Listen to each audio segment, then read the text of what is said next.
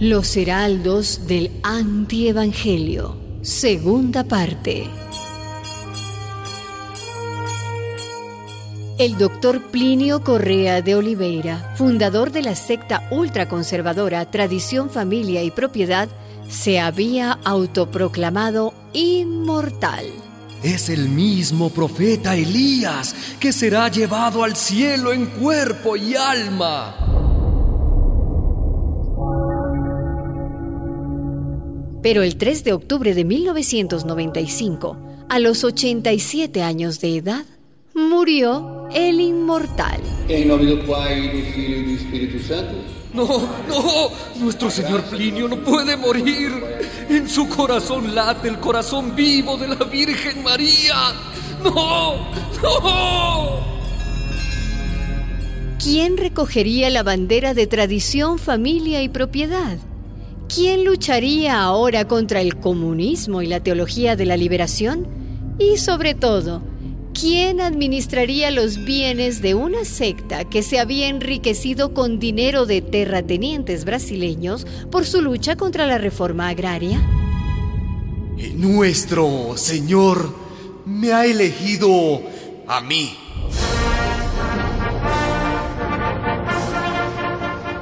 Fue entonces cuando Plinio Fernando, cuyo verdadero nombre era Joao Clá Díaz, esclavo y confidente del doctor Plinio de Oliveira, Pois quem se exalta será humilhado e quem se humilha será exaltado.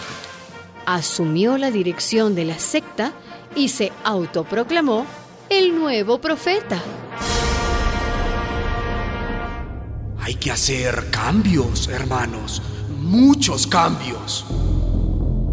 Joao Clá comprendió la necesidad de cambiar el look de la secta, rechazada públicamente por la Conferencia Nacional de Obispos de Brasil. Con el Papa Juan Pablo II ya no hace falta pelear contra el comunismo dentro de la iglesia.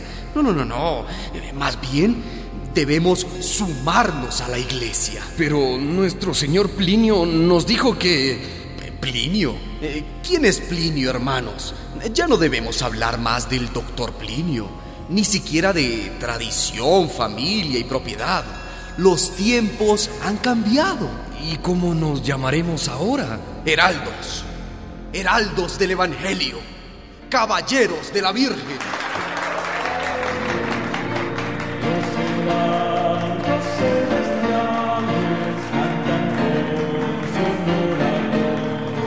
Eran los mismos de antes, con el mismo fanatismo de tradición, familia y propiedad, pero ahora metamorfoseados como congregación religiosa. Saúdo-os de modo especial arautos do Evangelho. La caridad empieza por casa, su santidad. Para ser aceptados por el Vaticano, Joao Clá le brindó al Papa Juan Pablo II una jugosa ayuda económica. Sede mensageiros do Evangelho. Pela intercessão do coração imaculado de Maria, Joao Clá era un laico. Rápidamente en el 2005 se hizo sacerdote Tomai todos e comei. Isto é o meu corpo. y en tiempo récord, gracias al apoyo que recibió del nuevo Papa Benedicto XVI, ultraconservador como él, fue nombrado Monseñor. Ahora soy Monseñor Joao Escognamiglio Clá Díaz.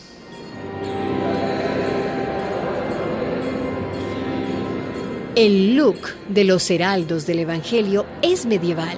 Se visten con un traje de paño que lleva bordada en tamaño gigante la cruz de Santiago, botas altas, una cadena y un rosario a la cintura, escapularios y medallas del Papa y de la Virgen de Fátima, una parafernalia digna del tiempo de las cruzadas.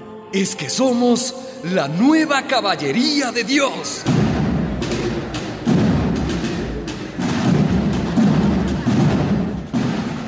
Su visión del mundo y de la iglesia es militar. La mayoría de sus miembros son jóvenes que practican o dicen practicar el celibato. Entre sus medievales costumbres no faltan las flagelaciones y otros castigos corporales.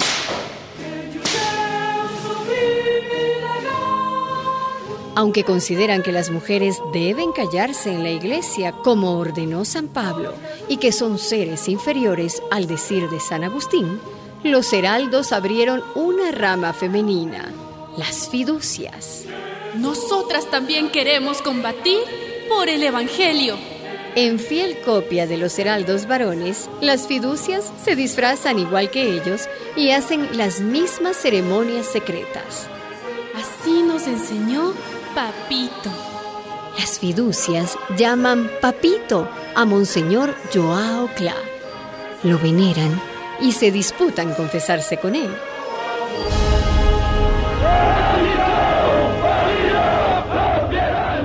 Los heraldos realizan su proselitismo entre jóvenes de las clases pudientes, porque estos deberán entregar todos sus bienes y redactar testamento a favor de la secta.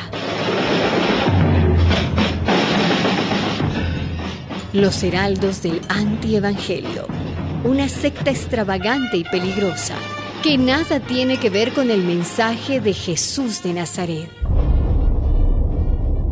Una producción de radialistas.net.